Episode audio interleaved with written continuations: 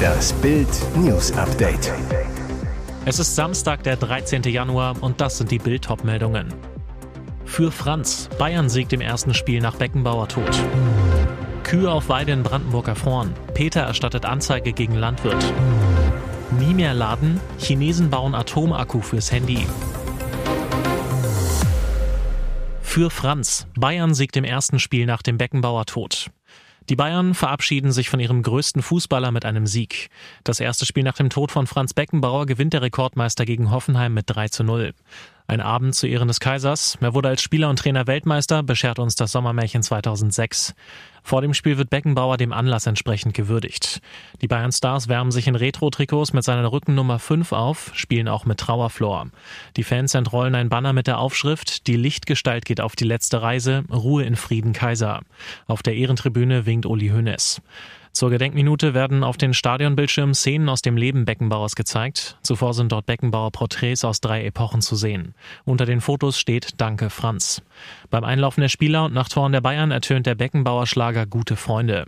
Auch nach 18 gespielten Minuten, weil Jamal Musiala die Münchner in Führung bringt, nach einer Ecke steckt Leroy Sané geschickt zum Nationalspieler im Strafraum durch. Musiala zieht aus spitzem Winkel ab, die Kugel prallt vom Innenpfosten über die Latte, das 1 zu 0. Auch das zweite Tor ist eine Co-Produktion der DFB-Stars. Wieder legt Sané auf Musiala, wieder trifft der Offensivwirbler. Eine begeisternde Offensivgala liefern die Bayern aber nicht durchgängig ab. Der Auftritt ist alles andere als Franz-like. Phasenweise scheint es so, als steckten Harry Kane und seine Kollegen noch im Winterschlaf. Der England-Knipser trifft aber noch zum Endstand, stellt mit seinem 22. Treffer nach 16 Spielen den Hinrunden-Torrekord von Lewandowski ein. Am Ende hält auch Manuel Neuer den Sieg fest. Der Ex-Schalker pariert zweimal stark gegen Bayer und Kramaric. Bayer trifft zudem noch die Latte. Nach der gelb-roten Karte gegen Hoffenheims Prömel ist das Spiel aber endgültig entschieden. Das Team von Trainer Thomas Tuchel bleibt so an Tabellenführer Leverkusen dran und würdigt Beckenbauer mit einem Erfolg. Kühe auf Weide in Brandenburg erfroren. Peter erstattet Anzeige gegen Landwirt. Für den erbärmlichen Kältetod mehrerer Kühe in Brandenburg an der Havel fordern die Tierschützer von Peter jetzt Konsequenzen und haben Strafanzeige wegen Tierquälerei gestellt. Das ist passiert. Feuerwehr und Veterinäramt rückten am Donnerstag bei klirrender Kälte zu einer Suchaktion aus, fanden dabei die Tiere. Es handelt sich vermutlich um ein Überflutungsgebiet. Die Kühe seien eingefroren, sagte der Sprecher der Stadt, Thomas Messerschmidt, nach ersten Erkenntnissen. Es soll sich um drei lebende und vier tote Kühe handeln. Sie gehörten wohl einem Bauern aus einer benachbarten Gemeinde. Auf Bildern ist zu sehen, wie tote Tiere im Eis stecken. Sie waren am Donnerstag auch nicht mehr frei zu bekommen, hieß es. Hochwasser ließ seit Tagen die Havel übers Ufer treten. Die entdeckten noch lebenden Tiere sollten am Abend wieder im Stall sein, sagte der Sprecher der Stadt. Wer die toten Tiere gemeldet hatte, konnte er zunächst nicht sagen. Peter fordert Konsequenzen und hat Strafanzeige bei der Staatsanwaltschaft Potsdam wegen Tiertötung und Tierquälerei durch Unterlassung gegen den verantwortlichen Landwirt erstattet. Außerdem fordern die Tierschützer ein unverzügliches Tierhalteverbot. In einem Überflutungsgebiet bei anhaltendem Hochwasser über mehrere Tage hinweg und Minusgraden wäre der Halter der Rinder dazu verpflichtet gewesen, diese in Stallungen zu bringen. Somit hat der verantwortliche Landwirt eindeutig das Tierschutzgesetz missachtet, indem er zugelassen hat, dass die Kühe qualvoll erfroren sind, sagte eine Sprecherin am Freitag. Sie forderte dazu auf, Tiere auf Weiden umgehend bei der Polizei oder dem Veterinäramt zu melden, um in den kommenden kalten Tagen weiteres Tierleid zu verhindern. Nie mehr laden. Chinesen bauen Atomakku fürs Handy. In naher Zukunft könnten die ersten Smartphones auf den Markt kommen, die kein Ladegerät mehr brauchen, denn ihre Batterie hält fast ewig. Der chinesische Produzent Betavolt hat Pläne für eine neue Handybatterie mit 50 Jahren Akkulaufzeit vorgestellt. Nukleartechnik wird dabei die Energie liefern, aber mit gefährlicher Strahlung sei nicht zu rechnen. Die Mini-Nuklearbatterie soll lästiges Laden von Smartphones für immer ersetzen, doch die Technik ist noch nicht marktreif. Die Batterie ist kompakt und quadratisch und hat im Zentrum eine Platte aus einem hauchdünnen künstlichen Diamant, der als Halbleiter dient. Der Wunderakku soll in der Endversion gerade mal so groß sein wie eine 5-Cent-Münze. Betavolt veröffentlichte ihre ehrgeizigen Pläne am 8. Januar über eine Pressemitteilung, doch ob die Technik wirklich hält, was sie verspricht, ist noch unklar. Bisher findet diese Technologie vor allem Anwendung bei Geräten, die nur mit viel Aufwand geladen werden können. Das sind zum Beispiel Weltraumsonden, die keine Sonnenenergie nutzen können, oder Drohnen. Doch bisher sind diese Batterien zu groß, um sie in ein Smartphone zu integrieren. Zum Teil verwenden sie auch gefährlichere Elemente wie Plutonium für die Energiegewinnung. In Herzschrittmachern wird diese Technik nicht mehr eingesetzt. Der Grund werden Verstorbene mit alten Plutonium-Herzschrittmachern Fortschrittmachern begraben, kann die Strahlung jahrzehntelang weiter fortbestehen. Trotz der Kernenergie soll die kleine Batterie der Zukunft keine gefährliche Strahlung abgeben. Es werden zwar Beta-Strahlen freigesetzt, diese sind aber deutlich einfacher einzudämmen als die gefährlichen Gamma-Strahlen von radioaktiveren Elementen. Die Batterie erzeugt Strom, indem sie die Energie nutzt, die das Isotop Nickel 63 beim Zerfall freisetzt. Schadstoffe fallen angeblich nicht an. Peter, Iris und Yvonne dschungeln wieder mit. RTL trennt Trouble Trio. Ist hier wieder Ärger im Busch? Das Dschungelcamp geht am 19. Januar in die nächste Runde und die drei Streithähne der letzten Staffel sind auch in diesem Jahr wieder mit von der Partie.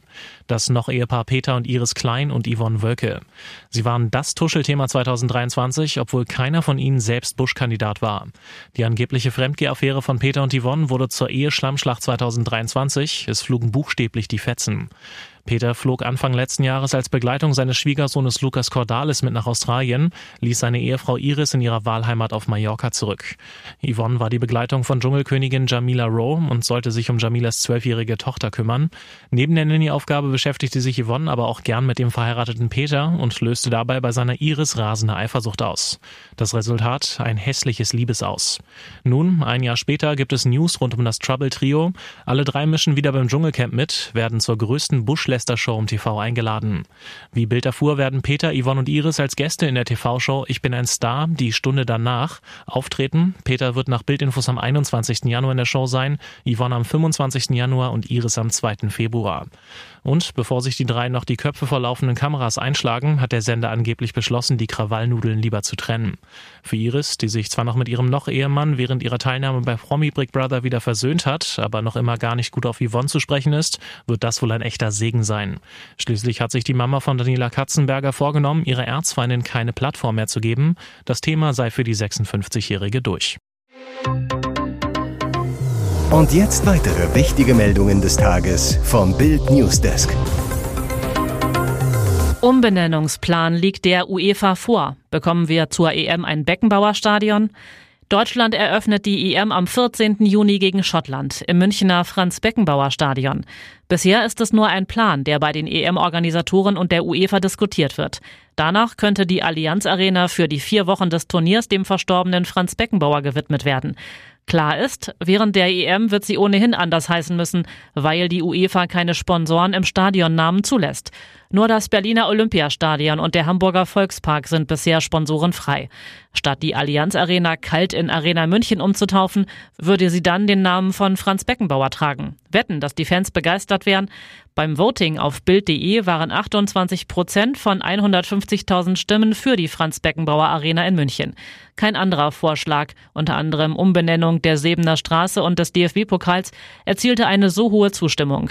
Nach Bildinfos wurde ein Vorstoß bei der UEFA zur Kenntnis genommen. Allerdings zeichnet sich ab, dass eine Umbenennung aus mehreren Gründen schwer umsetzbar ist. Einer davon ist, dass die Vorbereitung und Vorproduktionen mit dem Namen Munich Football Arena bzw. Fußball Arena München bereits seit Monaten auf Hochtouren laufen und teilweise schon produziert sind. Darum beneidet uns die ganze Welt. Bratwürste. Ob aus Thüringen, Nürnberg oder Berlin, die regional hergestellten Fleischwaren werden täglich von Millionen Menschen verzehrt. Jetzt schlägt der bayerische Ministerpräsident Markus Söder, 57 CSU, Bratwurst-Alarm. Seine Sorge, immer mehr Schweinebauern müssen aufgeben. Zugleich verlangen die Restaurants wieder die volle Mehrwertsteuer, 19 Prozent, auf Gerichte.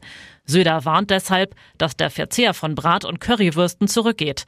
Ohne Bratwurst ist ein Leben gar nicht sinnvoll. Regionales Essen sei die Zukunft, so der CSU-Politiker am Freitag bei einer Bauerndemo. Wir brauchen regionale Ernährung, wehren uns dagegen, dass man aus ideologischen Gründen der Landwirtschaft ständig etwas verbietet. Weiteres Problem laut Söder, die Gastrosteuer sei entgegen der Versprechen von der Ampelregierung erhöht worden. Folge höhere Preise, auch für Bratwürste. Die Gastronomie kriegt ein echtes Problem, mahnt Söder.